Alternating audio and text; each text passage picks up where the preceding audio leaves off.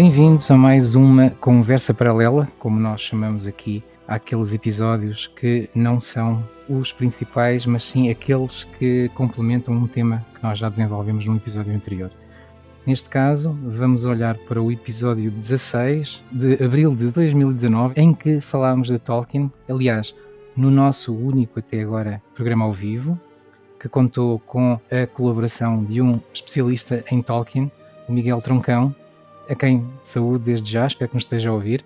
E fazemos isto porque o universo Tolkien foi atualizado em termos audiovisuais com a série Rings of Power, que estreou na parte final do ano passado e que veio trazer alguma controvérsia, eh, veio agradar a muitos, desagradar a alguns, ou se calhar ao contrário. E, e é exatamente os quês e os porquês que vamos aqui discutir e tentar perceber se afinal isto foi um ponto positivo para a, a divulgação da obra de Tolkien ou não. Comigo, como sempre, o António Araújo e o Tomás Agostinho, e eu perguntava-vos desde já como é que foi acolher esta surpresa quando foi o anúncio de que Tolkien ia voltar aos ecrãs, neste caso aos pequenos ecrãs da televisão. Olá, José Carlos Maltês, não te apresentaste, apresentei. É verdade. Um, tipo e... o vocalista da banda que nunca se apresenta, não é? Só apresenta aos outros. é, é, a estrela que está à frente do palco. Uh, eu, posso, eu posso começar, porque eu, eu quando ouço estes anúncios fico sempre cético, porque um, gostava de ver coisas originais, mas também já, já me devia ter habituado que vivemos numa era em que. Uh, Cuidado com a palavra todo... era Certo, certo. será a segunda, será a terceira era, mas vivemos num, num, num tempo em que todas as propriedades intelectuais vão ser espremidas até ao tutano e, e, e neste híbrido cinema-televisão que nós também temos falado aqui uh, um pouco nos nossos episódios uh, e, e, que eu sinto que é um, é um período de transição que ainda não sabemos exatamente o que é que vai ser o futuro, mas que neste momento um, temos séries de TV que são tão ou mais caras do que filmes eh, feitos para cinema e, e produções que são comparáveis. Uh, uh, e este foi um desses casos que foi, foi anunciado como a série mais cara de sempre. Eu não tenho números, peço desculpa, não trago muitos factos. Não sei se depois vocês têm números para adiantar. Um bilhão de dólares foi aquilo que eu li um mil, mil, milhão, mil milhões mil milhões de dólares não é uhum. porque é sim, sim. um bilhão americano mil milhões sim. europeus uh, de produção para... porque supostamente só os direitos tinham sido 250 mil segundo segundo me apercebi não sei se agora a conta final já tem esses direitos ou se, ou se, foi adicionalmente pronto ou seja mais dinheiro do que a minha pobremente consegue sequer uh, uh, um, contextualizar e, e, e fazer o exercício Sim, mas, supostamente. Mas... Só, só um pormenorzinho em relação a esses mil milhões, porque, uhum. porque eu, eu, li em vários sítios que as pessoas pensavam que a primeira temporada tinha custado mil milhões. Não, mil milhões é para as cinco temporadas. Pelo menos mil milhões. Portanto, houve esse compromisso. Para as cinco que, que eles planeiam, é Exatamente, na verdade. Ou seja, eh, portanto, a compra dos direitos, que é toda uma história que eu gostava de poder contar, mas a compra dos direitos foi por cinco temporadas e investir pelo menos mil, mil milhões. Pode ser mais. É, é, ainda assim estamos a falar de, se fizermos as contas uh, à mercer, estamos a falar de 200 uh, eh, milhões por, por temporada, vá, digamos assim, Exatamente. assim, que é, é, é, é, tão caro como um, os, os, filmes mais caros feitos para cinema. Exatamente. Uh, mais coisa, menos coisa, mais milhão, menos milhão. Mas, mas isto tudo para dizer que, passado esse ceticismo, um, instalou-se a curiosidade de, ok, o que é que este dinheiro todo vai pagar? Um, e depois, na verdade, é que conforme, conforme a série se começou a aproximar e, e perceber que uh, realmente está ali uma série, não é? Porque ainda há, há, há muitas vezes quando estes projetos são anunciados que até, até se consubstanciarem, eu, eu ainda fico na dúvida que eles vão existir quando começamos a ver trailers. Depois fica sempre aquela, aquela curiosidade de ver então o que é que eles, como é que eles terão expandido este universo que um, obviamente já nos livros é extenso uh, e, e, e, que tem muito, muito pano para mangas uh, e, e, que, e também a curiosidade para perceber como é que vai ser gerida narrativamente esta questão de que muitos dos escritos do Tolkien uh, deste, desta expansão do universo que ele fez. Uh, um, e, e, é assim, se calhar estas palavras são polémicas, se calhar o, o Senhor dos Anéis e o Hobbit são um subproduto do seu universo, para mim eu encaro como uma expansão do universo para dar enquadramento a estas obras, mas nós sabemos que a escrita por vezes é, é, é muito seca, é muito, é muito do ponto de vista histórico, um, e, e, como, é, como é que os autores iriam uh, formar uma narrativa que fosse empolgante e interessante, e como é que depois iriam lidar com, com as, as óbvias críticas que iriam surgir eh, por qualquer desvio que, que, que acontecesse. Portanto, basicamente, ceticismo, depois substituído por curiosidade, foi como eu recebi esta série. Já agora só uma coisa, quando disseste que esse ceticismo começava por vamos lá ver se isto se vai concretizar ou não, eu também senti o mesmo e pensei o mesmo, o que ainda foi agravado pelo facto de depois atravessarmos a era Covid com os, uhum. os eternos adiamentos uh, ou sucessivos adiamentos que nos faziam mesmo pensar, bom, isto se calhar não vai chegar a lado nenhum.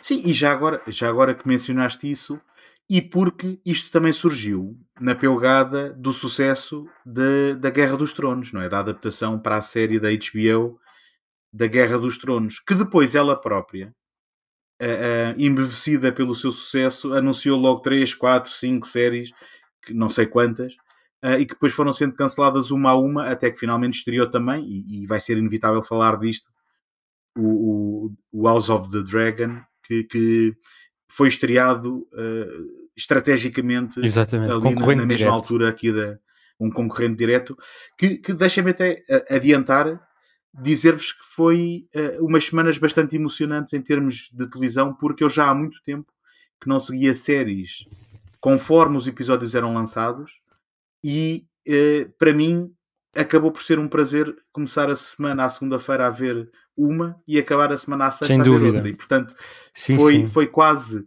um regresso àquilo que era o Appointment TV de, de há muitos anos, quando as coisas uh, passavam só na, naquele dia. Sim, sim. Isto, e sem querer fazer. Um, parecer uma, pensar uma coisa e aproveito depois para passar a palavra ao Tomás que é, se calhar é a primeira vez é o primeiro, primeira vez que nós aqui conversamos em que os três participámos da mesma forma na, na, uhum. na absorção e da, no momento em que foi lançado, não é? Do, do, da obra sim, sim, em, sim, causa, não é? A vermos uh, semanalmente, ao mesmo tempo, todos os episódios. Uhum.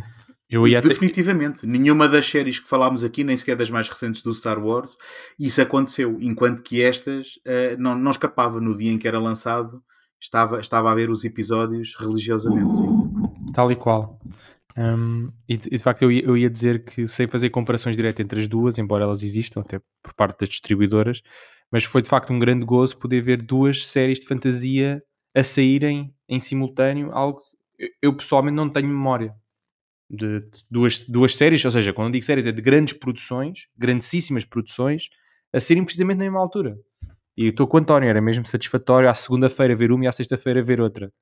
Uh... Sim, e é por isso e é por isso que rivalidades uh, são completamente idiotas, porque, porque não ter o prazer de desfrutar das duas, não é? Exato, Exato. Não, eu, eu, eu, eu, vi as duas com, com grande contentamento, portanto não... Sim, e são, que... e são, objetos diferentes e obviamente cada uma tem as suas qualidades e os seus defeitos. Exatamente. E, e podemos muito bem apreciar as duas. Exatamente. Sobre como é que eu acompanhei tudo isto, um, devo dizer que eu quase acompanho isto há já 10 anos para aí, uh, desde que se começou a falar da potencialidade de existir uma série ou mais filmes relacionados com o universo do, do Senhor dos Anéis. Isto logo por altura do, do Hobbit. Eu não sei quando é que sai o último Hobbit, mas eu acho que é de 2013, 14 no máximo. Eu acho que é 13. Um, e, e, de facto tem sido assim uma espécie de montanha russa porque parece que prometia-se uma coisa, depois era outra. Uh, mas é curioso porque eu lembro que em, já não lembro, 2012 ou 2013 um, quando o, o, Tolkien Estate e o Tolkien Fund processaram a New Line Cinema um, e começou toda aquela guerra, não é? Entre os direitos uh, dos livros e o, e o, que é que os filmes tinham feito e que supostamente a New Line Cinema não, não estava a pagar o que devia pagar em termos de lucros e que na verdade eles tinham saído com o Hobbit, tinham sido um bocadinho do escopo do que tinham sido os direitos originalmente adquiridos. Começou uma grande guerra entre, esses, entre, entre os monstros associados à produção do Hobbit, do Senhor dos Anéis, e que só acabou em 2017. E, curiosamente, é a partir de 2017 que nós come começamos a ouvir notícias concretas. Aliás, em 2017 é sabido que a New Line Cinema, portanto, e a Warner Brothers, por extensão, uh, chegaram a um acordo entre a Warner Brothers e a, o Tolkien Estate e o Tolkien uh, Trust um, ehm, para finalmente saldarem as dívidas e poderem começar a procurar novas produções. E por isso é que só a partir de 2017 é que nós já conseguimos ouvir, começamos a ouvir mais coisas concretas. Um, e é curioso porque isto de facto foi, foi uma história muito complexa, porque o que, o que aconteceu foi eles eh, saldaram a dívida, estabeleceram um acordo entre eles, não sei bem os detalhes desse acordo, nem sequer são relevantes, e decidiram que iam começar a fazer um pitch uh, de séries de Senhores Anéis, iam, iam se focar na televisão, iam abandonar o cinema e iam focar-se na televisão. E é curioso porque fizeram convites às três maiores distribuidoras de streaming da altura, portanto a Netflix, a HBO e a, eh, e a Amazon, para fazerem pitches. E das três, portanto, a, Netflix, a, a HBO acho que se propôs a fazer uma, uma prequela de Senhor dos Anéis, que eles não gostaram. A Netflix era uma série focada um, num, num jovem Aragorn. Curiosamente, rejeitaram a da Netflix e depois a Amazon veio propor isso uns anos depois. Enfim, e a Amazon, na verdade, propôs focar-se nos apêndices do Senhor dos Anéis, o que na altura toda a gente achou muito estranho, porque os apêndices do Senhor dos Anéis não são propriamente uma história, não é? são apêndices. Um, e acabou, e a Amazon acabou por ganhar. Uh, na altura, tu, há bocado, António, dito que eles tinham uh, adquirido e comprado os direitos por 200 mil. Não foi 200 mil, foi 250 milhões. Só os direitos foram 250 milhões. Um, e na altura. Não foi, não foi, o que eu disse. Bem, se não foi o que eu disse, estava enganado. Sim. Desculpa. 250, 250 milhões. milhões. Então, se calhar fui eu que ouvi mal. Peço perdão, desculpa. Mas significa que tinhas 200 mil. Mas... Não, não, eu posso, posso, posso me ter mas, enganado. Mas de facto, foram 250 vale milhões. Está, está obviamente, na altura, toda a gente ficou chocado. Como é que alguém pode pagar 250 milhões por direitos de apêndices? Portanto, nem sequer eram direitos por livros, uhum. nem nada, eram apêndices, só se podiam focar nos apêndices. E portanto, 250 milhões, na altura disseram que o Jeff Bezos estava, estava enlouquecido porque ele supostamente esteve profundamente envolvido nas negociações, ele sendo um grande fã do Senhor dos Anéis. Uh, aliás, isto tudo nasce de um desejo profundo de Jeff Bezos de ter uma série, de, não só do Senhor dos Anéis, mas uma série que conseguisse ultrapassar o Game of Thrones. Uh, também é sabido há anos que ele, que ele exigia, de certa forma, à Amazon Prime que produzisse uma série e conseguisse rivalizar com, com o Game of Thrones. E portanto nasceu este negócio, 250 milhões pelos direitos e que depois transformou em mil milhões por cinco temporadas. O que na verdade faria com cada temporada, como António disse há 200 milhões, o que é muito mais caro do que qualquer série alguma vez produzida. Um, e portanto isto foi em 2017, 2018, depois em 2018, 2019 vinham várias notícias de quem é que ia ser o showrunner da série, falou-se nos Russo Brothers, falou-se no J.J. Abrams, e depois começaram a surgir narrativas, Uh, uma, uma, curiosamente, era precisamente o pitch que a Netflix tinha feito, ser focado num jovem Aragorn. Uh, houve outros que fizeram pitches para focarem-se no Aragorn, no Gimli no Gandalf. Uh, até que surgiu uma dupla, eu, na verdade, eu, eu, tenho que ir consultar o nome da dupla, porque não, não os conheço, mas são os, os atuais responsáveis pela série, um, que são o J.D. Payne e o Patrick McKay, e que fizeram um pitch de se focar nos grandes eventos da Second Age. Um, mas propuseram inverter um bocadinho a escala temporal das coisas. Como nós sabemos, a Segunda Era é uma era que se expande ao longo de milhares de anos e eles propuseram que a coisa ficasse um bocadinho mais condensada. Então iam-se focar nos grandes quatro eventos da, pronto, a chamada Segunda Era da, da, da Middle Earth, que são, e que já agora isto são milhares de anos antes do Senhor dos Anéis e antes do Hobbit, uh, e que inclui uh, o, o forjar dos, do, dos Anéis do Poder, não é? O nome da série daí, a ascensão do Sauron, a queda do reino de Númenor e a última aliança entre os elfos e os homens. No fundo, aqueles eventos que nós, enquanto espectadores do Senhor dos Anéis, íamos tendo sempre assim um quase acessos, não é? As pessoas iam comentando e referindo isso. Outra série supostamente ia-se ia focar nesses grandes quatro eventos. É, e efetivamente é aquilo que supostamente temos hoje, não é? Portanto, eh, isto foi para em 2018, 2019, depois pronto, começou a produção. Um, supostamente inicialmente era suposto utilizarem-se filmagens do, do Senhor dos Anéis original, mas um, a New Line não, não deu autorização, ou, ou a Tolkien Trust, ou Fund, o que for. Alguém não deu autorização e, portanto, isso não foi possível. Isto, isto só para responder ao facto de nós não termos hum, referências diretas aos personagens do Senhor dos Anéis por enquanto. Não foi provavelmente uma decisão criativa, foi hum, limites que, que alguém impôs aos, aos, aos, criadores da série, sendo a exceção, obviamente, o Elrond, Galadriel, etc. Devem ter encontrado ali um esquema qualquer, mas está muito, a, a série está muito aglutinada, o que é curioso para uma série tão cara e supostamente que visa falar sobre tanta coisa, ter tantas restrições, mas são mesmo muitas, muitas restrições. Então eu ia acompanhando isto. E eu lembro que das últimas coisas que eu ouvi antes da série ser de facto um, ser, ter sido lançada era que supostamente ia haver nudez. Vocês lembram-se dessa polémica da nudez do Senhor dos Anéis? Eu acompanhei muito pouco todos esses acontecimentos, Pronto. tentei saber o menos possível. Mas e, e, por isso não, não posso participar Sim, mas parecia uma autêntica feira popular. Parte. Eu não me lembro e até acho graça à perspectiva de nudez criar polémica. Nem sequer é nudez. Exatamente, exatamente. A, a, polémica foi a, tal. A, a possibilidade de por é. ser, por ser na obra de Tolkien, que, como sabemos, Exa era, era, um grande conservador exatamente, e, exatamente, e exatamente. tinha as coisas de um modo mais cavalheiresco possível. Exatamente. Não, e, e, o que até, e o que até, de certa forma, é, é, é engraçado porque, um, em resposta àquela questão do Jeff Bezos querer um, um, rival que superasse a Guerra dos Tronos, apesar de, do, do, do, do, género de fantasia, eles são fundamentalmente diferentes na, na abordagem Uh, bem, tanto os, tanto os autores originais na escrita, depois como nas adaptações, não é?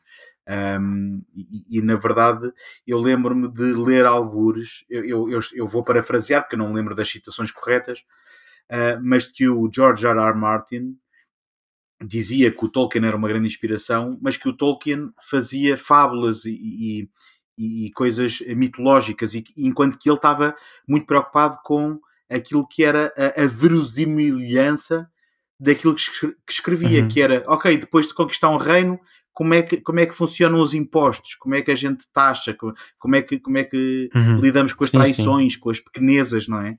Uh, e, portanto, são fundamentalmente uh, uh, obras de fantasia diferentes. Propostas que, quase que... opostas, mas eu lembro-me que... Sim, e, e, e pensar que, que, que, se pode rivalizar um, com uma, uma com outra um, e, e, decidir que uma é melhor que outra, eu acho que elas não estão sequer na mesma. Não, não, nem acho que seja justa essa comparação, mas acho curioso de facto de Jeff Bezos achasse que fosse essa a comparação a fazer.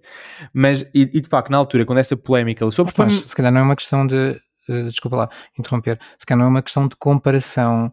Uh, a, a, nível de conteúdos, mas sim uh, quando sucessos. eu quero, sim, eu quero sim. uma, exatamente, eu quero uma certo. obra que, que, rivalize em termos de sucesso sim, tenha um impacto cultural, com é? aquela. Sim, onde uhum. é que eu posso ir beber.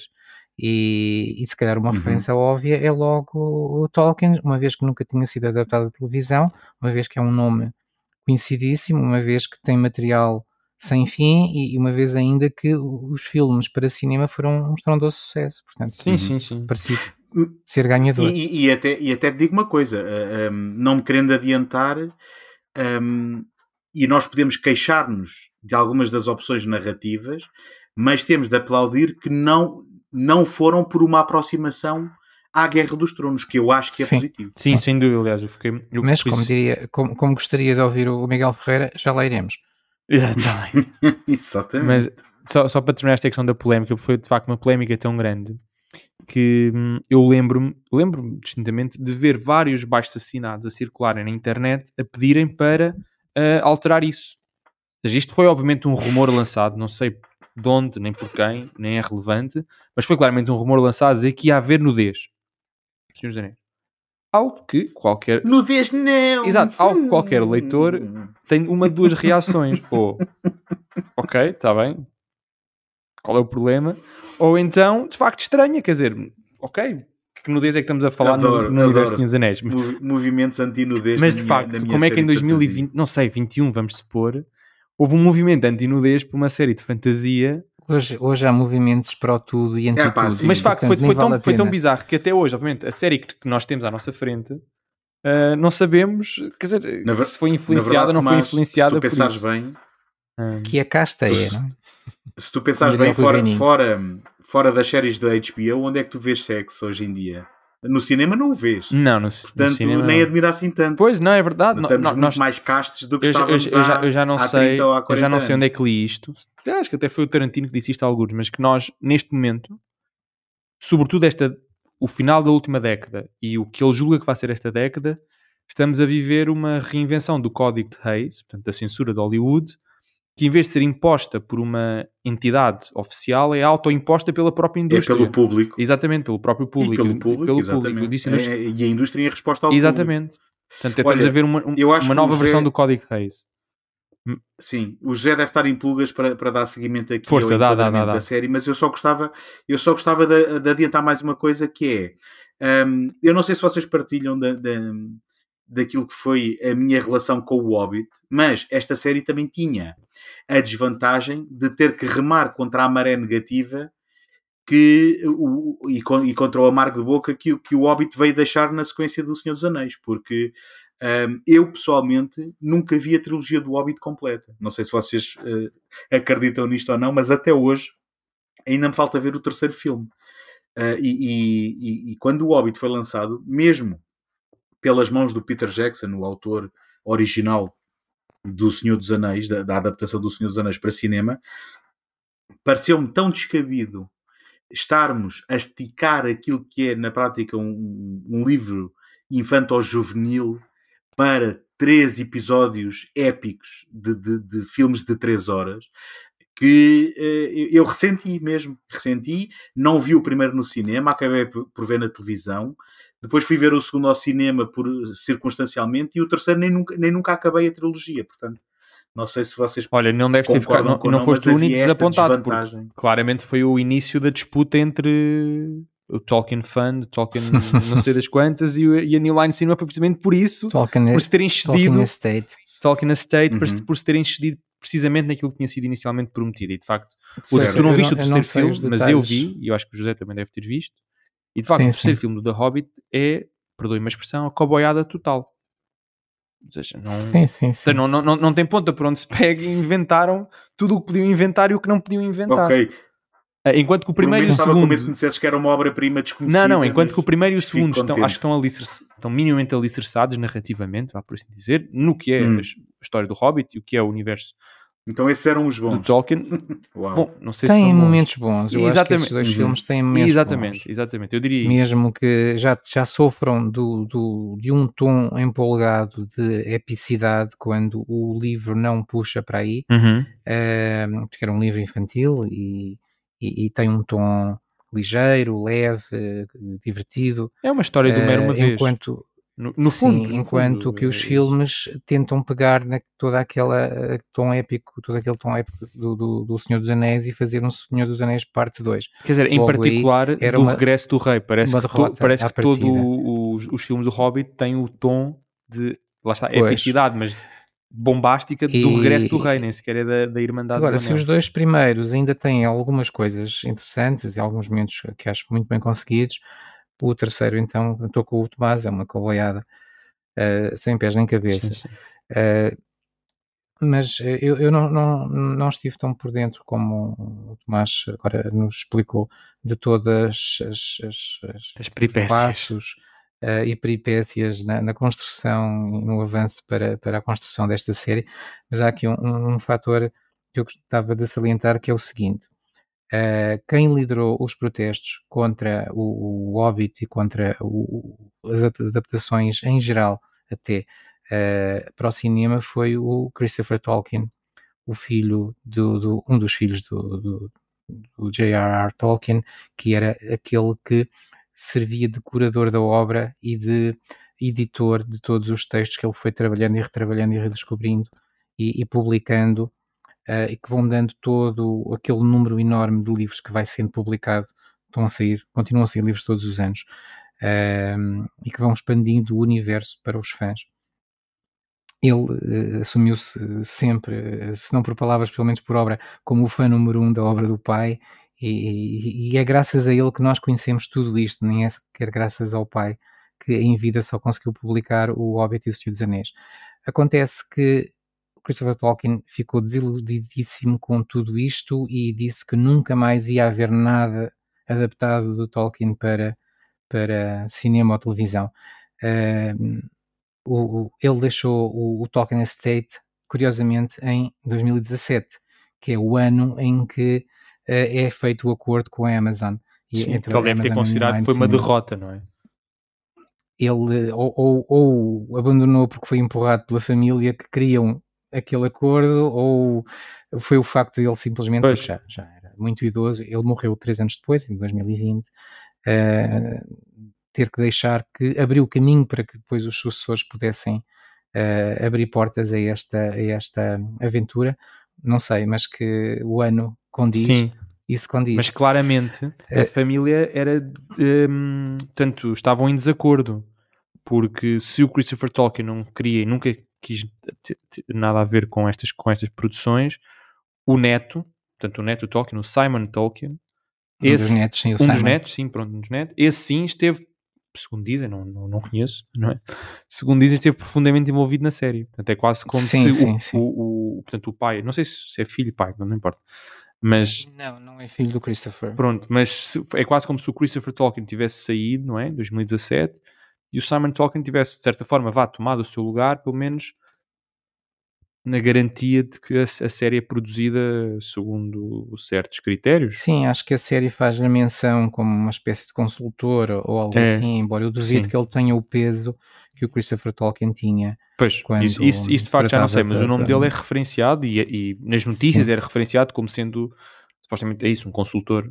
Mas não sei até que ponto é que ele teve peso e influência na, na, na, série, não é? Isso de facto não, não, não sei, nem vou, nem vou especular. Olha, eu antes de nós uh, irmos discutir a série com mais detalhe, gostava de fazer aqui um, um, um, um parênteses para enquadrá-la, enquadrar uh, os eventos da série lá, no, no, no, universo Tolkien, porque imagino que nem todos os nossos ouvintes sejam especialistas e, e, às vezes isto pode fazer um bocadinho de confusão, aliás, faz confusão porque o universo é enorme. Então, isto tentando despachar isto em, em, em três penadas, fica assim o, o, Tolkien começou a escrever o seu, a sua mitologia, aquilo que ele chamava a sua mitologia, em, em muito jovem, ainda em 1917, e, e escreveu-a e foi desenvolvendo e remodelando e refazendo e modificando e acrescentando, até que já nos anos 30, portanto 20, 20 anos depois, uh, deu por ele a escrever aquela história chamada, aquela historieta chamada O Hobbit, que foi publicada como uma história para crianças. Não era necessariamente uma história que ele inseria nessa mitologia, mas que se uh, inspirava nessa mitologia, nesse tipo de mundo. E que foi um sucesso enorme, e esse sucesso enorme levou os editores a dizerem tens que fazer uma sequela já. Portanto, já nos anos 30 se falava em sequelas, não, não, não é só agora. E um, o Tolkien disse: Não, não sou disso, não faço, não, não repito, mas posso fazer uma outra história. E voltou a propor a, a publicação dessa tal mitologia muito densa, muito complicada. Uh, os editores disseram: epá, isso não vende, faz outra coisa intermédia. E essa coisa intermédia acabou por ser O Senhor dos Anéis, que é uma, uma essa sim, uma espécie de sequela do Hobbit, mas uh, num outro tom, um tom que já se aproxima mais daquilo, esse tal tom épico, já se aproxima muito mais daquilo que ele tinha imaginado como a mitologia do, do mundo por si criado. Como isto se afastava muito uh, daquilo que era a tal mitologia que ele continuava a, a, a, querer um dia publicar e a que dava para si o nome de Silmarillion, uh, ele fe, uh, usou este, este artifício de, de dividir o, o, tempo em eras, colocando o Hobbit e o Senhor dos Anéis na terceira era, colocando esse tal de Silmarillion na primeira era e falando até, havendo histórias até anteriores a estas eras, Uh, e deixando ali uma espécie de terra de ninguém uh, que dava tempo para que os, os, os, eventos de uma era para a outra se desenvolvessem, que era a Segunda Era. Nessa Segunda Era, ou dessa Segunda Era, ele publicou listas de, de, de acontecimentos, uh, algumas outras coisas, escreveu um ou dois contos, a tal queda de Númenor, que depois vai ser referida mais à frente aqui, Uh, eh, a própria ideia dos anéis, escreveu alguns pequenos contos, mas não escreveu com grande detalhe. Portanto, quando eu vejo, ou quando eu vi que uh, a proposta da, da, da, Amazon era uma série que se baseava nesta segunda era, eu pensei logo para comigo, isto é de certo modo inteligente, porque como é um terreno muito em aberto, é muito fácil, ou, ou, ou pelo menos é, é possível, criar do zero, não indo contra o que foi escrito, porque simplesmente não foi escrito nada ou, ou, foi deixado muito em aberto neste, neste, neste período. E este período, a, a segunda era, o que o, o Tomás já disse que era de, de milhares de anos, e é verdade, foram 3.441 anos uh, que a era teve, desde o, a primeira guerra, vá lá, guerra total entre bem e mal, que acaba com, com a, o expulsar de, de Morgoth, o senhor, do, o senhor negro, o senhor do mal, para sempre da Terra, e, e, e, termina com aqueles momentos que nós vemos no prólogo do senhor, dos filmes do Senhor dos Anéis, a tal Guerra da Última Aliança, com a suposta destruição de Sauron. Eh, estes 3.004... Sim. Desculpa, podes. posso, posso só, uh, na sequência de, de, disso que tu estás a dizer da inteligência de situar a história aqui, deixa-me só acrescentar que acaba também por ser muito inteligente não ter que construir a mitologia toda de raiz, não é? E tu acabas por entrar numa história quase em média res, onde já estão instituídos os vários povos e onde podes apresentar muito antes daquilo que vai acontecer no Senhor dos Anéis, algumas das personagens que as pessoas conhecem. Tal como Sim. o grande vilão Mordor, um, Sauron. Sauron. Sauron, e tal como, por exemplo, a, a, a protagonista, quase, não é? Que é a Galadriel. Uh, ou seja, fazer uma coisa nova, não ter de criar uma mitologia de raiz, porque cá estamos todos um bocado cansados de histórias de origem, não é?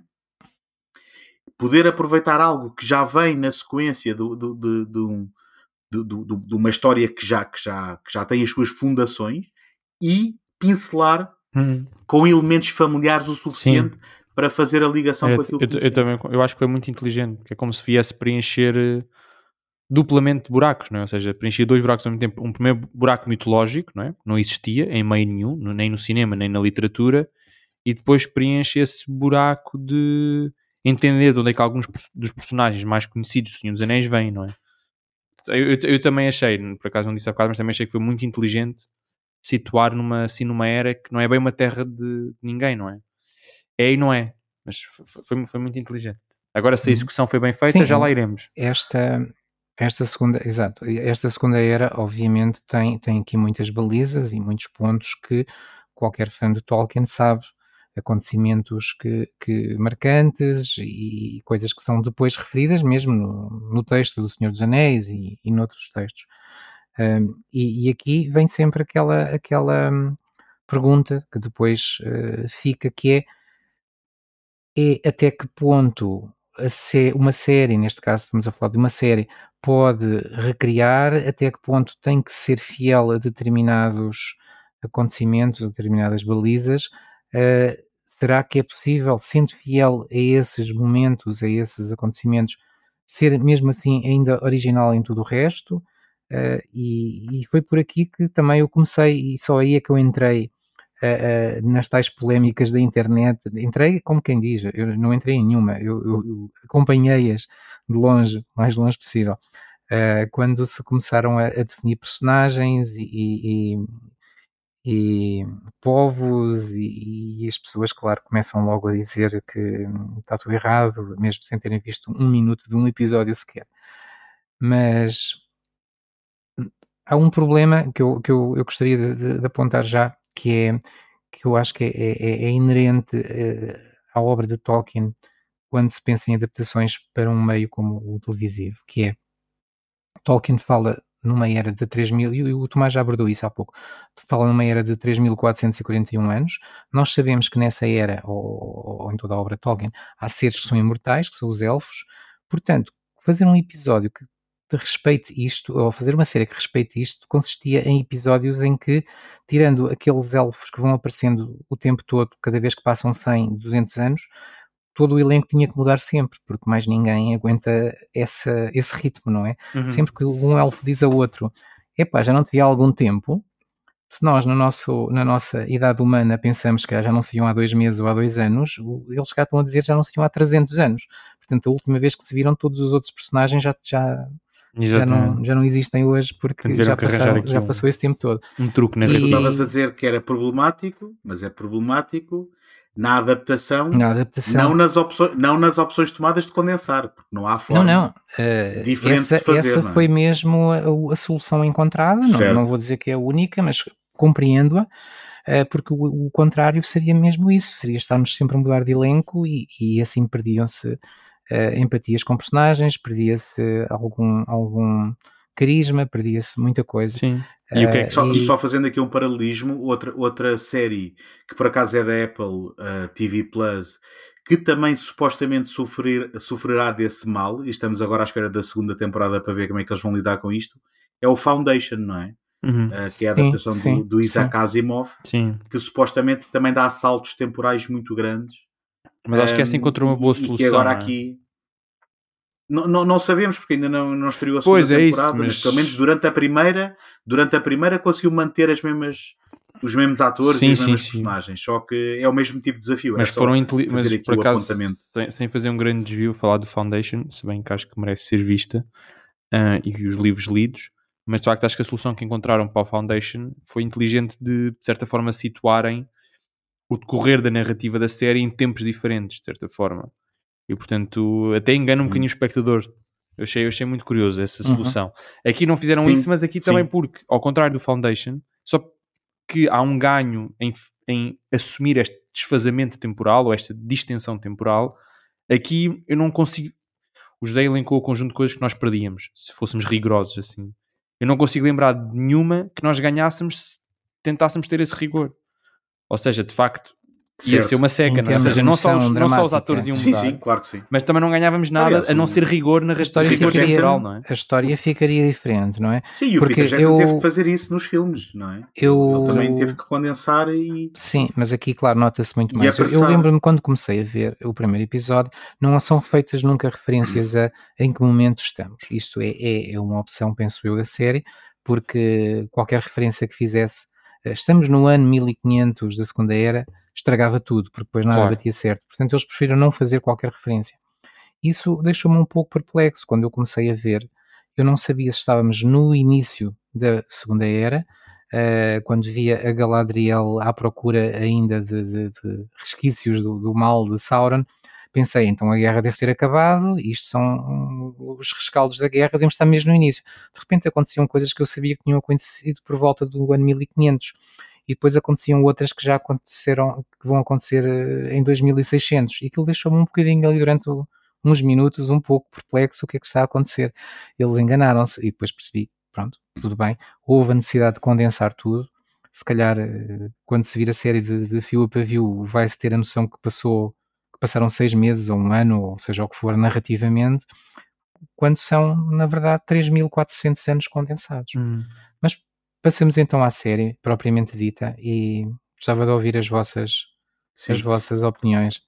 Deixa-me deixa deixa então só uh, contar outra coisa engraçada que eles fizeram também na série uma opção que remete-me para quando uh, originalmente estreou uh, a trilogia do, do Senhor dos Anéis, portanto, na sequência da estreia da, da, da Irmandade do Anel, uh, eu e um amigo começámos, entusiasmados com o filme, a ler O Senhor dos Anéis. Eh, e, e, inclusivamente, vimos o filme primeiro, depois lemos a, a, Irmandade do Anel e, entretanto, lemos As Duas Torres antes de estrear o, o filme seguinte, no ano seguinte.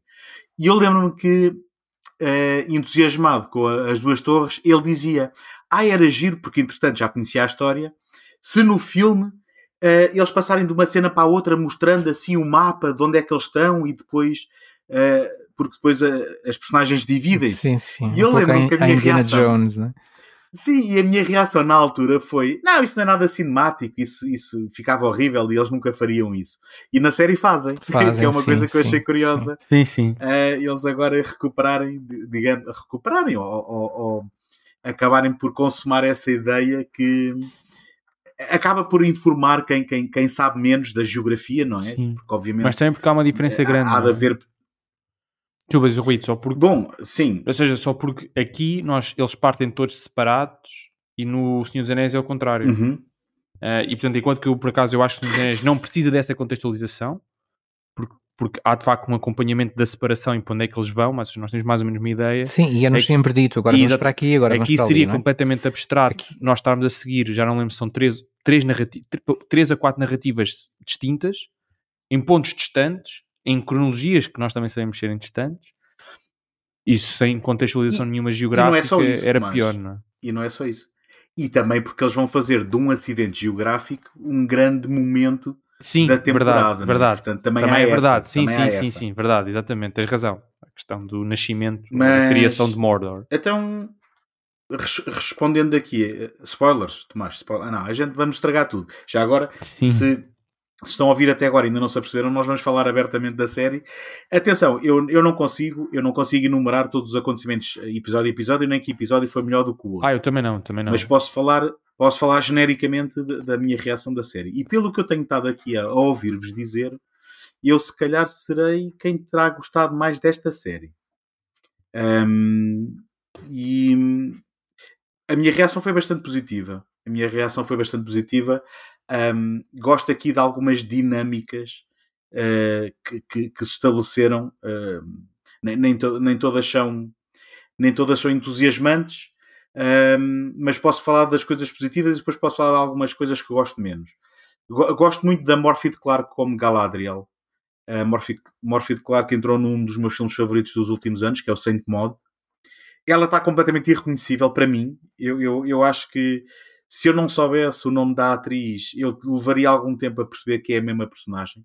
Este estoicismo dela um, está, está, nos antípodas daquilo que, que ela interpretou no Saint Mod e achei muita graça.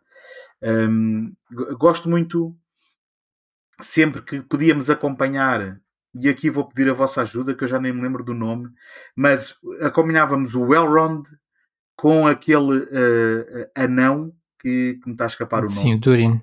O Durin. Um, acho que tem uma dinâmica muito engraçada um, e acho, acho que acaba por mostrar uma vertente que nós só conhecemos do Senhor dos Anéis como algo do passado, de um passado glorioso, não é? Nós conseguimos ver as minas de, de Moria, em, em, na sim, plenitude sim. do seu funcionamento, aquele deslumbramento que nós depois só podemos ver em ruínas no filme, e, e acho muita graça podermos ter esse vislumbre daquilo que foi o auge um, de, de, destas vivências. Um, e gosto também do, do, dos Arfoots, gosto também daquela, daquela, da energia que nós reconhecemos que depois vai desembocar no, no, no, nos Hobbits. Um, e, e, portanto, tudo o que tem a ver com um, tudo o que tem a ver com world, world building, não é? A construção do mundo, a, a, a, o estabelecimento destas personagens, uh, eu, eu gostei bastante. O que eu, o que eu acabo por apontar como um defeito da série. Ah, desculpa, ainda estou a falar de coisas positivas. Tem uma, tem uma banda sonora extraordinária do, do, um, do compositor, uh, desculpem lá que eu tenho que ir agora aqui espreitar, Bear McCreary. Portanto, uh, partindo daquilo que foi a sonoridade estabelecida pelo Howard Shore, que, na, nos filmes para cinema, que também compôs aqui o tema de abertura, o Bear McCreary, que eu conheci como compositor do Walking Dead originalmente, acho que faz aqui um trabalho fabuloso e é, e é, e é meio também para nos transportar para aquela Terra-média. Um, o que. E, portanto, e, e, depois tudo o que tem a ver com valores de produção, não é? Um, nomeadamente de, de, desenho de produção, de, de, de, tudo o que tem a ver com figurinos. Os efeitos especiais são, na maior parte do tempo, bons, um, com algumas exceções, mas, portanto, todo o visual, todo, todo, todo, todo, todo o dinheiro que eles gastaram, eu acho que está, de certa forma, no ecrã. Até porque nem sequer se vê muitas costuras entre o que é que foi filmado mesmo num campo verdejante do que é que foi filmado em, em frente a um, a, um, a, um, a um ecrã azul, não é? Portanto, acho, acho, que, acho que o dinheiro foi bem emprego. Aquilo que me deixa só a pulgar atrás da orelha é. Um, e, e, eu já, já tentei várias vezes tentar uh, chegar à conclusão de porque é que eles terão tido esta opção que é foram construídos vários elementos narrativos como mistérios para serem resolvidos hum. ou descobertos. Que é uma coisa que me parece uma cedência, na, verdade, àquilo que é o discurso extra série, que é aquilo que acontece depois na semana na internet em que é preciso ser, é, é, é como se fosse um fogo que precisa de ser alimentado para que as pessoas fiquem interessadas e voltem na semana seguinte. E eu acho que isso foi um erro. Para todos, para todos os efeitos, acho que isso foi um erro. Era, era algo que eu gostava de ver corrigido na segunda temporada. Mas, basicamente, como o Tomás já adiantou, toda aquela construção, não é construção, todo o surgimento, todo, toda, a, digamos, a gênese de Mordor um, foi construído como, como sendo um, um, quase um twist, não é? Quase uma coisa que, ui, tu nem sabes o que é, onde é que a gente está e o que é que isto se vai tornar. Um, to, toda a identidade do próprio uh, Sauron, não é? Que foi, que foi apresentado como também uma surpresa, um momento uh, ahá, não estavas à espera desta. To, toda aquela questão que ainda, que ainda não foi respondida daquele, daquele ser que caiu, não é? Num, de, caiu do céu e que acompanha os Arfuts e será que é o Sauron? Isto, isto antes de sabermos quem era o Sauron, não é? Mas será que é o Sauron? Será que é o Gandalf? Será que é o Saruman? Uh, será que é outra coisa qualquer que a gente não, ainda não está a perceber? E eu não sei se um filme do Senhor dos Anéis precisa destas surpresas, porque eu acho que é um mundo tão rico que, mesmo que nós saibamos para onde a narrativa se dirige, porque estamos na realidade a falar de uma narrativa que é construída para ligar pontos entre acontecimentos que nós já conhecemos, ainda assim o mundo é tão rico que, que dispensava isto. E infelizmente os criadores da série tiveram a ideia de que precisávamos aqui de algum elemento de surpresa que uhum. nos agarrasse quando uh, acho, acho que, que, não, que, não era, que não era caso disso. Eu, eu, eu, compreendo. Eu fiquei muito surpreendido, já que estás a usar a palavra surpresa, foi mesmo isso. Mais que surpreendido sobre quem é quem ou qual o resultado desses twists, fiquei surpreendido pelo facto de ter sido uh, escolhido este método. Porque se formos a olhar para os, para os filmes, por exemplo, do Senhor dos Anéis, para não irmos mais longe, uh, não é necessário mudar nada e surpreender ninguém, ou seja, quem leu as obras não vai ter uma única surpresa nos filmes, porque os filmes são o retrato das obras. Quando muito, tem surpresas de, de algumas mudanças que houve, não é? Ainda continuamos todos a lamentar o facto do Tom Bombadil não ter entrado nos filmes. Mas, uh, em termos da narrativa geral, não há, não há qualquer surpresa, porque os filmes uh, têm a intenção de retratar, ponto por ponto, aquilo que foram os livros. A série sentiu que era necessária uma surpresa, talvez por ser uma coisa episódica, semana a semana, uh, exatamente porque as pessoas vai-se construindo essa, essa, essa, esse interesse e, e, e, essa vaga de fundo que leva as pessoas a, a chamarem-se umas às outras para irem ver, uh, aconselhando-se umas às outras, não é? O word of mouth, vai-se construindo de muitas coisas e a internet é, é o principal meio. E, e se calhar por isso sentiu-se essa necessidade de criar isso, eh, surpresas. Sim. E mais do que isso, José, aquele, o alimentar daquela especulação, não é? De que há, há, há uma relação que muitos dos espectadores, utilizadores da internet, têm com as suas séries que é querem estar dois ou três passos à frente. Sim. Querem uhum. ter a alegria sim, de sim. ter descoberto primeiro. Sim. E, e, e, eu acho que é precisamente a apontar a isso que é o que eu digo, que é sim, a quererem, a quererem agradar a algo que é externo à própria dinâmica interna da série. Para mim é uma pena. Para mim também. E, e, voltando aqui mais uma vez ao, ao, ao core, ao núcleo da obra, uh, o que nós sabíamos da Segunda Era e que, é, que é uma das coisas, para mim, sempre foi uma das coisas mais misteriosas e mais, mais intrigantes, é o facto do Sauron, o Senhor do Mal, como nós o conhecemos no Senhor dos Anéis, uh, surgir entre os elfos na Segunda Era como um deles, como alguém com quem eles estavam bem, com quem trocavam ensinamentos e de quem gostavam muito e até finalmente ele se revelar que o que estava a fazer era usá-los para alguma coisa, que é a construção dos anéis para depois os dominar. Uh, oh, e... oh José, e, desculpa, e a alturas tantas tu até ficas na dúvida se ele por acaso esteve perto da redenção ou não, uhum. ou se era tudo engodo, não é? Porque aquela personagem, antes tu, ou pelo menos eu, imaginar ou sonhar que era o Sauron, parecia realmente alguém que se arrependia de algo que tinha feito no passado e que estava genuinamente à procura da oportunidade sim. de redenção. É? E depois tu ficas na dúvida, mas espera, sim. Sim, mas isto não, não, tinha, não tinha muito mais interesse ter sido encenado como uma personagem que nós sabemos que está a enganar e que está a conseguir ludibriar outras personagens. Sim, porque esta personagem depois não sim, tem sim. muito a ver com essa que nós conhecemos dos livros, o, o, o tal Anatar, o, o, Senhor das Prendas, Lord of the Gifts, uh, que, que os elfos, com quem os elfos tratam durante muito tempo. Aqui ele acaba por tratar com os elfos surgindo assim num dia e fugindo no dia seguinte e tudo se torna muito fugaz. E a história é construída de uma maneira muito diferente. E eu, eu penso que a história perde e afastando-se do original perde simplesmente porque é preciso esse elemento de surpresa. Portanto, tem que ser escondido. Sim, sim, aquilo sim. que havia de mais interessante na, na, na, aparição deste, desta, deste avatar do, do Sauron acaba por perder porque o, o, a principal aposta é a surpresa. Nisso estou, estou, um bocadinho com, com o António, sim.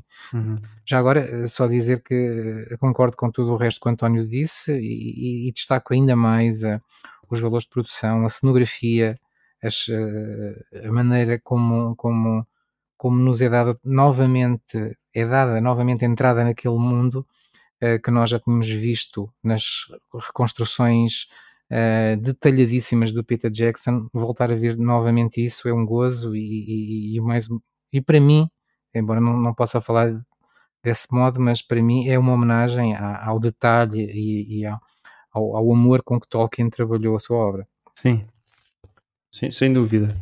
Um, eu, eu subscrevo totalmente isso no que toca à cenografia e a hum, design de produção e tudo o que tiver a ver com o aspecto visual da série, efeitos especiais fico com pena de não ter visto ainda, portanto, eu espero que isso seja na temporada, coisas ainda mais grandiosas. Nós temos acesso a no menor e de facto aquilo que nós vemos de no menor é, é incrível. Eu, quer dizer, eu até digo, é melhor do que o Senhor dos Anéis. É melhor do que o Senhor dos Anéis por uma questão de tempo, não é? 20 anos depois, a tecnologia mudou, conseguem-se fazer coisas com detalhe com uma textura que não conseguimos fazer antes. Mas tenho pena não ter visto coisas assim mais desse nível de grandiosidade mas de facto tudo o que vi a nível visual, irrepreensível, dizer, a série vale por isso, praticamente. E, e, portanto, outra coisa, eu, obviamente, ao ver esta série, eu gosto muito de Senhor dos Anéis, eu gosto muito de Tolkien, como nós aqui, e não sou nada por isso no que toca a adaptações. Eu acho que hum, uma série, um filme, deve-se manter mais ou menos livre do meio ao qual ele está a adaptar. E, portanto, não, não sou nada por isto. E, portanto, não, não, me, não me incomodava muito se, se estavam a seguir ou não seguir o material de origem, até porque aqui não há grande material de origem. Houve algumas coisas que me incomodou, mas incomodaram mais por estar, de certa forma, a violar uma coerência interna aquilo que a série se propõe desde o início. E, portanto, eu ia sempre gostar desta série e gostei, de facto, da série. Uh, sobretudo, e começar logo pela dimensão visual, como estávamos aqui a falar. Aliás, eu, eu vi o primeiro episódio e, quer dizer, e fiquei completamente envolvido naquele mundo visual. Portanto, está tudo perfeito, desde, o, desde os do, dos fatos aos cenários, tudo. Um, a sério, está mesmo, mesmo muito, muito bom. E estou contigo, António, vê-se mesmo para onde é que o dinheiro foi. Uh, porém, depois há o meu grande problema com a série, e é uma pena, porque, porque é uma série, se fosse um filme sério eu até perdoava mais. Mas uma série é difícil de perdoar até porque percebeu mais que uma temporada. Mas é de facto a narrativa em primeiro lugar, é uma narrativa partida em várias pequenas narrativas, não é? Portanto, nós seguimos sensivelmente quatro, cinco pequenas narrativas. É? Portanto, temos a narrativa dos Harfoot com aquele ser que vem do espaço, não é? Toda a gente especula ser o Gandalf, aliás, tudo aponta para que seja o Gandalf, não é? Sim, cada vez mais tudo aponta para isso. Ele, ou seja, essa é outra parte um bocado chata da série. Começa logo aí esse jogo, vocês estão a falar, o jogo começa com o espectador, não é? Dizer, parece que tudo o que gira em torno da narrativa dos Harfoot e, e, do, e, do, e desse ser é mais uma, é, é, uma narrativa de jogo entre o espectador e, e, o que está a ser descrito. Parece que está, sim, o espectador sim. está sempre à procura de pistas. Eu, eu li várias vezes na internet pessoas a decifrar tudo o que, o, o que era dito e o, e o, que era filmado para ver se se batia certo com as referências que as pessoas conheciam do Gandalf. Então ele a certa altura diz um, uma daquelas uh, famosas frases do, do, do, do, Gandalf, não é? Deve ter sido mesmo no final da série, não é? Aquela quando tiveres em dúvida, segue o, o teu nariz. Exatamente, o nariz. Mas antes há outras referências, a, supostamente a sítios onde ele foi, as visões, quando ele faz referência tem que ir para Rune, e os fãs vêm logo, ah, Rune foi onde ele foi com o Sauron, não importa, pronto. Há mil os chamados easter eggs. E parece que essa narrativa. Mas de, de, outra forma, de outra forma, o que é que as pessoas falariam naqueles episódios do YouTube pois, de recaps? Pois, é? exato. É? Mas pois. isso, isso pronto, e isso começa logo aí o problema. Mas não é só nessa narrativa. Todas as narrativas têm estes pequenos easter eggs. É que o Albrand, quem é o Albrand, como vocês estavam a falar, o Isildur, será que é o Isildur? E depois este Isildur, para onde é que ele vai? O que é que lhe vai acontecer? Enfim, mas isso, supostamente o Isildur não é, não é surpresa, não é? Supostamente não, é, o Isildur. não é surpresa. Mas... A minha surpresa é ele ali não ter um irmão. Aliás, já se, já se falou no irmão, não sei onde sim, é que o irmão sim, anda, sim, já sim. que eram dois irmãos sempre. Sim, sim, sim, o, sim. Mas, ou seja, mas o que eu quero dizer é, estamos a pegar em personagens, em coisas que estão, por exemplo, o Isildur, tá, claramente tem um papel ali muito maior devido ao quem é o Isildur na mitologia, não é? Portanto, aquele personagem não era um personagem necessário e portanto perde muito tempo. Esse leva-me ao, ao, meu grande problema com a narrativa. O, primeiro, o meu segundo grande problema. O primeiro problema é isto, não é? Este jogo que nós estamos aqui a falar. Que, que a série sabe e faz e perde pontos narrativos em, em, em propósito disso. O meu segundo problema é o, é o ritmo. Aquilo é muito lento. Pá, desculpem. A série é mesmo lenta. Não acontece nada. Tem, é, o chamado encher chouriços podia estar perfeitamente aqui encaixado. Porque de facto eles estão preocupadíssimos em ir a todos os detalhes, todas as personagens secundárias, terciárias, e parece que não, se, não encontraram a plot principal que querem desenvolver. Qual é a plot principal desta série? Porque de facto há várias. Há os Harfoot com, vamos chamar-lhe Gandalf, há a Galadriel com o Albrand, há o Elrond com o, com o Elf, com o Anão, perdão, há o o, a, a, outra cena com, com, com, a, com a mulher e com o elfo o, negro. Aquele elfo, o Arondir. Exato, com o Arondir. Com a, São montes de narrativas. humana. Uh, ali se quer também mais uma vez emular aquela história do, de haver sempre um elfo apaixonado por um, por, por um, mortal. Por, por, um mortal. Há mais a narrativa que, de que Númenor. Suposto, supostamente é? na mitologia uh, só, só, há tipo um ou dois casos conhecidos, não Exato, é? Exato, só há dois casos conhecidos. Sim, mas, sim. sim. Uh, mas percebem o que eu quero dizer? Já, já no Hobbit olha, também eu... se fez ali um romance entre um, uma elfa e um anão. Para mim foram demasiados, para mim foram demasiados subplots mas, ó, Tomás, para conseguir eu, seguir eu, como deve ser, que depois não se cruzam como deve ser, ou seja, não, também não é essa, também não mas se põe já esse cruzamento, não é?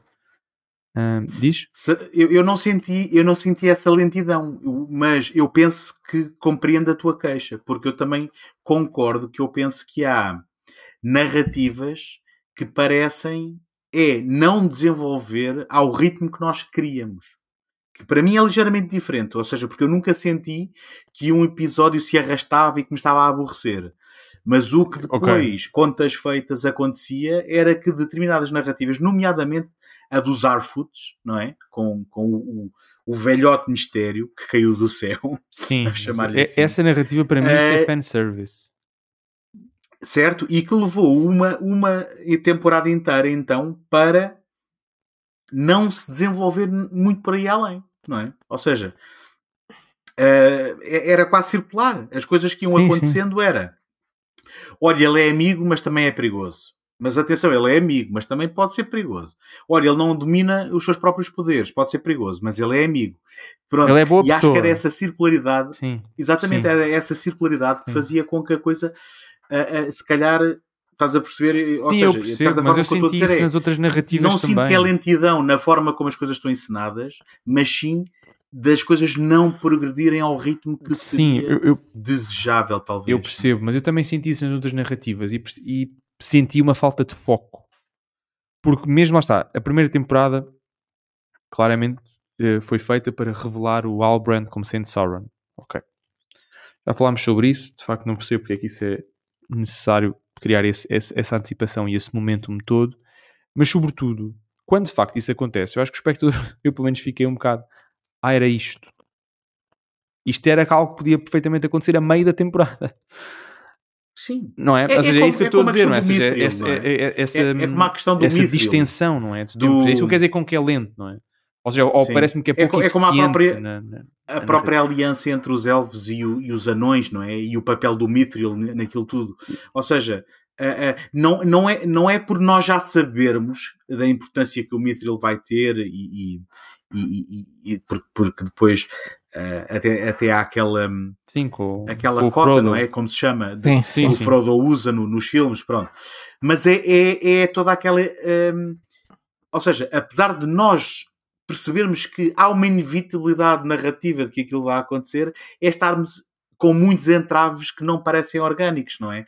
Porque Sim. o pai o pai também do, do o rei, não é? O rei anão também não concorda que aquilo seja explorado e os elfos também não querem uh, o acordo, mas tem que ser o Elrond a ir lá com, com a sua amizade e portanto sim, eu, eu, eu acho que subscrevo a tua queixa de que a narrativa não evolui a um ritmo. Sim, eu, eu, eu também reformula, eu reformularia assim, sim. Talvez, talvez presa na tal construção dos puzzles, não é? A serem pois, pois, se calhar desvendados, é não é? Sim, aliás, se calhar esse é o grande problema da série, é ter sido feita, uhum. construída, montada, o que for, para fãs. E parece que pressupõe sempre esse jogo que o fã está a fazer com o que está à, à frente dele. Sim. Entre aquilo que é, aquilo que não é e aquilo que vai que ser. nós não temos. Ah. Sim, a única perspectiva que não temos aqui. Quer dizer, eu, eu de longe, que sou o menos conhecedor daqui dos três, de, de, de, portanto, deste universo e dos acontecimentos.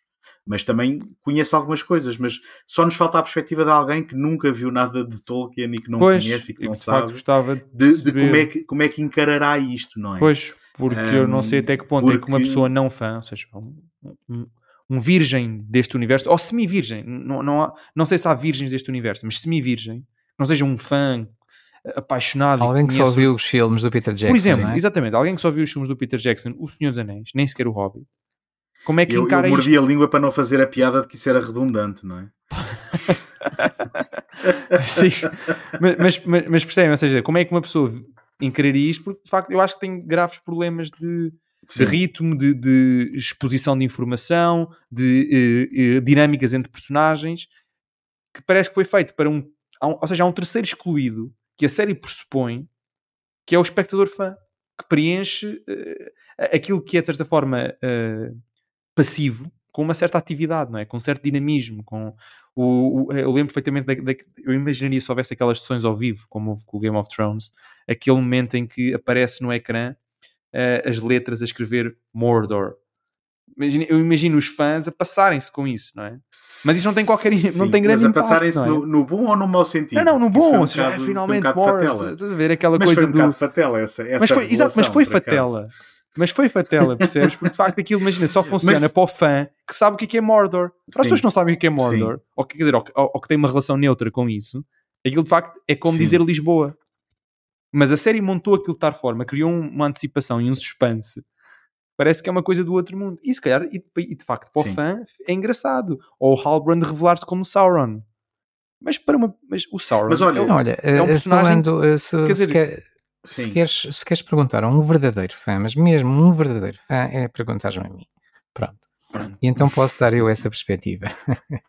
Vamos lá. Uh, eu, eu, eu não achei a série lenta, quer dizer, é, obviamente é uma série lenta, mas isso não me chateou Uh, há muita coisa, muito cinema lento que eu gosto e, e, e achei que era um, ponto positivo até pelo tempo que se dá a cada, a cada local, a cada personagem, a cada relação, uh, são uhum. construídas uhum. com, com, com, detalhe e não, não quer dizer que seja sempre bem feito, mas uh, porque ter todo o tempo do mundo nem sempre resulta na melhor claro. obra possível mas, mas eu, eu, percebi o conceito e concordo com esse conceito, até porque eu senti isso quando vi O Senhor dos Anéis pela primeira vez e, e das, das outras 259 que já vi depois disso, que é eu sinto-me quase como um turista quando entro nestes filmes. É, eu quero ir ver os locais, quero ir ver as pessoas, quero ir ver os acontecimentos,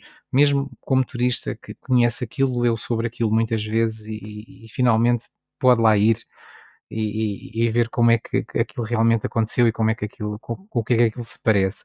E aqui senti novamente isto, até com, com aquelas viagens pelos mapas, como nós já aqui referimos, uhum. e, e, as idas a quatro ou cinco pontos, a Númenor, a Lindon, a Eregion, Moria, aquela, Southlands, etc. Uh, e, e o, a viagem do Zarfoot, vamos vendo cenários diferentes, vamos vendo locais diferentes, alguns mais conhecidos de quem leu os livros, outros novos, criados pela série, mas tudo isso me ajuda, ajuda o meu lado de turista a entrar okay. e, e, a conhecer todo, todo aquele universo. E hum, eu vi isso como positivo. De, como negativo, desculpa, vejo de, de, que realmente. Desculpa, só, só, só, só para deixar clarificar aqui, missão.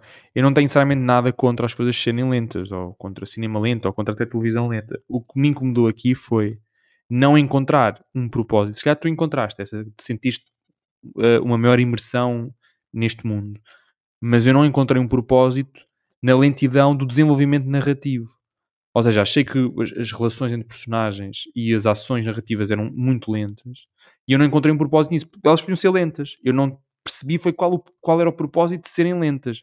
Mas uhum. isso foi um problema meu. Sim, compreendo. Mas eu eh, concordo uh, contigo. Na entrada dos mundos e dos universos, adorei que aquilo fosse feito com uma certa lentidão e que pudéssemos ver as coisas como deve ser e que os personagens pudessem ser criados com tempo. Mas e depois parecia que nada desembocava em nada. Isso, ou seja, isso, e se calhar isso não é um Sim, problema em si, não é? As coisas não têm consequência. Um mas problema... não têm consequência? É uma, acho, é uma decisão, por exemplo, estética. Eu acho que a série. Um, qual é a natureza dessa decisão? E a minha, eu acho eu que é mais encontrei. que isso. Eu acho que a série serve, se, sofre de um problema, e vocês já o apontaram, que é o querer manter alguma frescura uh, na, no desen, nos desenlaces e com isso dar-nos as tais, os tais mistérios, as tais surpresas. Pois. E há dois, não é? Os dois que já apontamos, o, o o, o, senhor que cai das estrelas e que provavelmente é o Gandalf, e o, e, e o, o outro mistério era perguntar-nos desde o princípio quem será o Sauron. O Sauron já deve estar aqui, já deve ser alguém que nós conhecemos, mas não sabemos quem é. Pronto, o querer eh, levar estes dois mistérios até ao último episódio e mantendo os fãs cada vez mais agarrados, levou a que se calhar se perdesse algum, alguma coerência narrativa aqui e ali para, para que as coisas não pudessem avançar depressa demais antes que estes mistérios estivessem resolvidos. É aquilo que me parece. Jogou-se com isso e, e, teve esse, essa desvantagem. Mas de resto, pronto, como eu digo, a, a lentidão por si própria e, e, o modo de apresentar e definir os personagens e, e mostrar aquele mundo não me desagradou. Uh, até mesmo na, na, relação entre os elfos e os anões, eu, eu eu posso ter queixas e tenho sobre os temas em si. Por exemplo, toda aquela questão do Mithril é uma invenção da série, isso não existe nos livros. O Mithril existe, claro, mas não com aquele peso uh, em, que, em, que, de repente a vida dos elfos parece depender da existência de Mithril.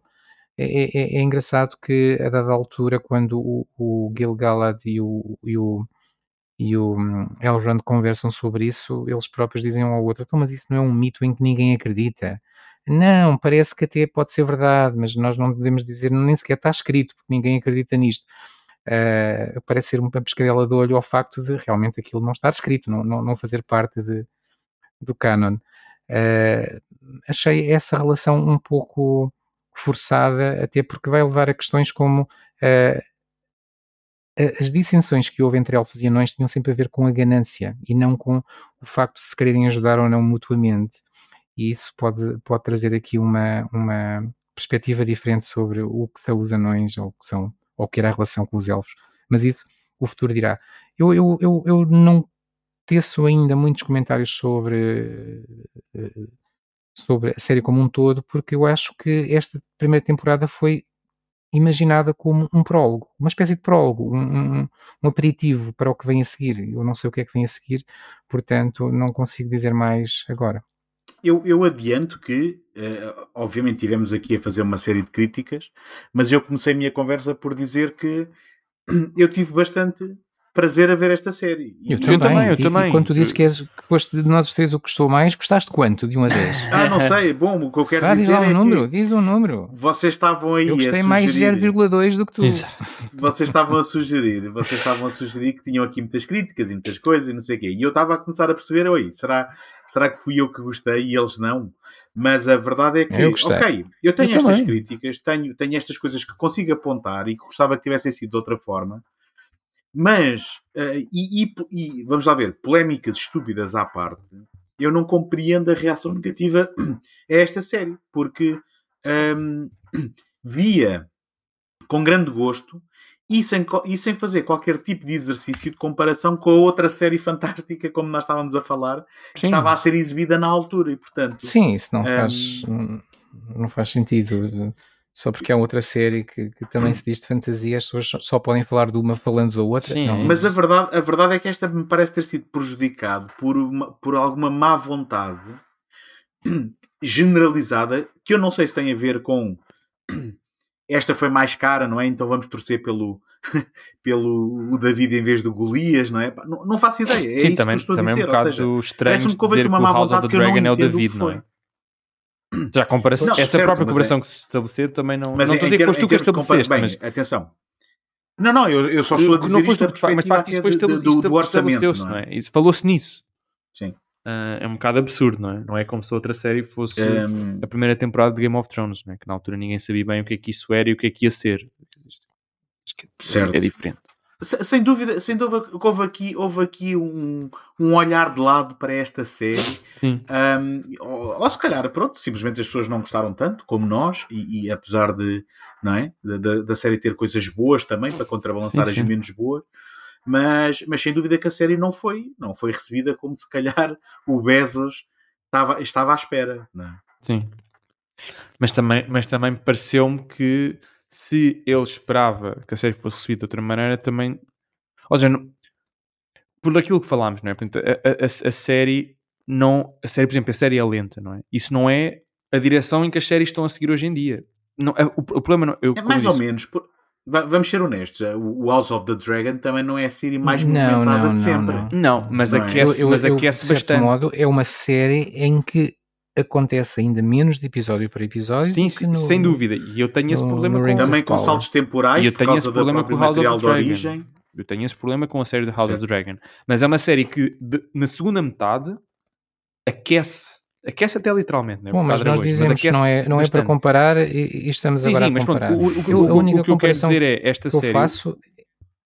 Desculpa, o, o, que eu quero dizer em Rings, Rings of Power é que de facto não é uma série que parece seguir as tendências atuais do que é uma série. É de facto um bocadinho diferente.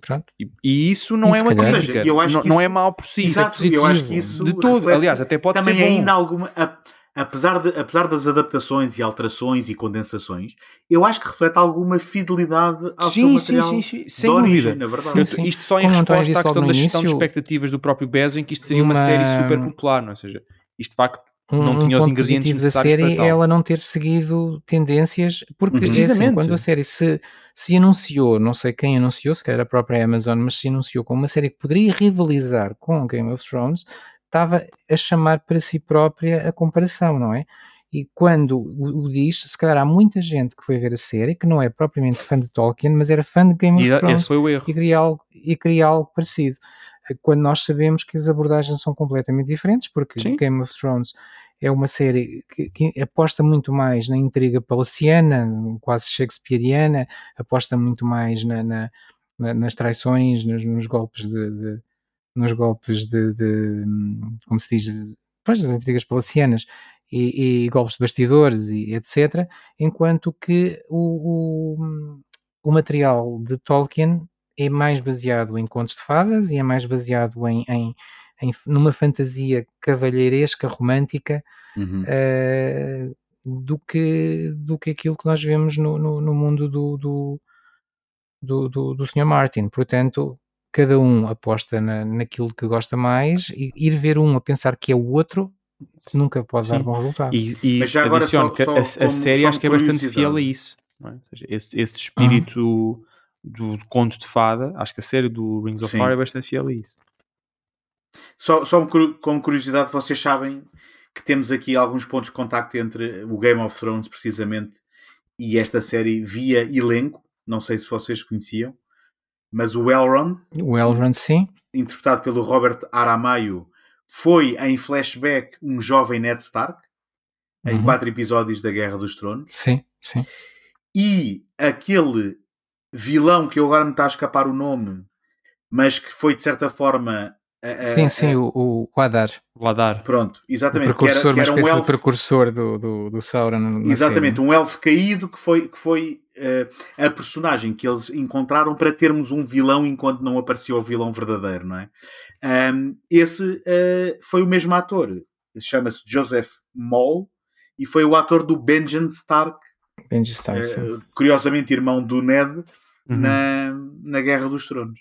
Uhum. Um, era o tio do, do Jon Snow, do Jon pertencia à Patrulha da Noite. Portanto, fica só aqui a, a curiosidade mesmo. Agora, eh, deixem-me também só dizer que vale a pena referir que houve polémicas à volta desta série, só para dizer, na minha opinião, que nem são polémicas que mereçam tempo de antena Sem dúvida. que se discutam, porque são coisas que, pá, que não cabe, não cabe na cabeça Sim, de ninguém não... no século XXI uh, serem sequer tema de conversa ou, ou, de, ou, de, ou de poderem eh, manchar uma série por causa daquilo sim, sim. que eram as, queixas feitas. Faz lembrar agora as polémicas em torno do The Last of Us. Não polémicas. Quais são? polémicas agora... em torno de tudo, pois, não é? Mas... As pessoas agora têm que se queixar ah, as ple... já sei. do terceiro episódio. Correto. Bom, enfim, não... Do terceiro episódio, já sei do que falas. Eu ainda pois, não pá, vi, não... São não polémicas, nem sei como Sim. é que se levanta o assunto em 2023 ou no Rings of Power em 2022. Quer dizer, é, é, é, tão absurdo. O, o, fato, o fato que não se aceita, o fato que não se aceita naturalmente certas e determinadas coisas é ainda muito. Aliás, uh, eh, um, pior ainda. É? Deixa-me perplexo ainda. No século, no século XXI já. Em objetos, em objetos, de, em objetos de ficção, não é? Sim, sim. Quem, é ainda é mais regredir, absurdo, portanto. não é? Em objetos de ficção, haver essa, eu... essa, essa revolta. Por vezes, revolta essa cada, iniciada pela internet é feita. Que ainda é mais estranho por cada passo em frente em direção ao iluminismo damos dois ou três atrás, acho Sim. eu. E frequentemente esse passo para trás é dado assim que é que as pessoas falavam nas redes das coisas, não é? Que ainda é pois, é mais estranho, não é? Já podiam falar, podiam falar das refeições que comeram e dos cães Isso já fa... ah, ah, e, do, e, dos gatos. Sim, Mas, ou não falar. Sempre é mais, sempre é mais uh, uh, um, como é que eu ia dizer? Benigno, não é? Sempre é mais benigno Sim. fazerem posts das Bom, refeições se calhar temos isto mais ou menos tratado, não é? Uh, temos ainda sim. quatro temporadas para, para avaliar no futuro. Sim, uh, com a próxima a sair supostamente já em 2024. Em 2024, sim. Ah, olha, por acaso eu pensei que íamos esperar mais, mas eu acho que se calhar vale a pena só então sublinhar, se é que ainda não perceberam, quem nos está a ouvir, que se não viram a série quando saiu por algum tipo de preconceito ou de, ou de constrangimento, aproveitam, aproveitem e vejam-na agora sem, sem, digamos, estarem na, na, na, crista da onda em termos das, das polémicas, das conversas e que apreciem por aquilo que a, que a série é e deem-lhe uma oportunidade. Acho que é basicamente a mensagem que eu deixaria em relação a esta primeira Sim, temporada. Subscrevo. E eu acho que tem tudo para melhorar ainda mais e isto foi só um, um prólogo e, e acho que vale a pena o investimento. O é investimento de tempo, não é o investimento de, tempo, de quem pagou de os, o, os, mil milhões. Isso, isso eu não comento, que eu não sei o que é. Isso aí é, fica, é, é questões para contabilistas. É? é? questões para contabilistas mesmo. Tomás, queres deixar algumas últimas palavras antes de eu uh, levar isto então aqui para a reta final, como de costume? Vão ver a série. Só, só, só isso. Pronto, se é não... isso. Pronto. Só relembrar. Olha, eu, isto... eu, digo só, desculpa, eu digo só que entretanto uh, o Tolkien Estate, ou, ou, ou, seja lá quem for que, a quem atribuamos a culpa, aproveitou para editar mais um livro em outubro ou novembro do ano passado, se calhar setembro, chamado The Fall of Numenor. Uh, neste, desta vez já não é editado pelo Christopher Tolkien, é editado pelo Brian Sibley e que reúne textos escritos pelo Tolkien e trabalhados depois por estes senhores, pelo Christopher e pelo próprio Sibley, uh, para, para edição. Uh, textos sobre a Segunda Era e, e, nomeadamente sobre o reino de Númenor e em várias versões, em vários momentos escritos pelo Tolkien e agora editados no livro, exatamente como tinha sido feito com, com a história de Beren e Luthien, a história de, de, dos filhos de Húrin, e para quem, para quem tem acompanhado as publicações mais recentes sabe do que estou a falar. E este foi editado exatamente uh, em, em, em, sintonia com a série. Pois, não foi inocente, não é? Não, não foi, inocente, inocente dado o seu tema, sim. Mas, ok, fica a sugestão. Um, eu, eu ia só relembrar Uh, novamente, o, o, José Carlos explicou no arranque do episódio, mas só relembrar quem, nos, quem pode ter ouvido este episódio e não conheça o Universo Paralelos, que este não é um episódio tradicional, este é um episódio que, que é um extra, aquilo que a gente chama as conversas paralelas, que é o complemento de um universo que nós já previamente um, ehm, abordámos. Neste caso, tínhamos abordado o Senhor dos Anéis aqui há uns anos e procurem esse e outros episódios em universosparalelos.net. Podem também escrever-nos para universosparalelospodcast.gmail.com e encontram-nos no Facebook e no Instagram também em Universos Paralelos Podcast. Portanto, assim sendo, espero encontrar-vos aqui num próximo episódio. Eh, eu sou o António Araújo. Eu sou o Jacques Maltês. Eu sou o Tomás Agostinho e até à próxima. Até à próxima. Até à próxima.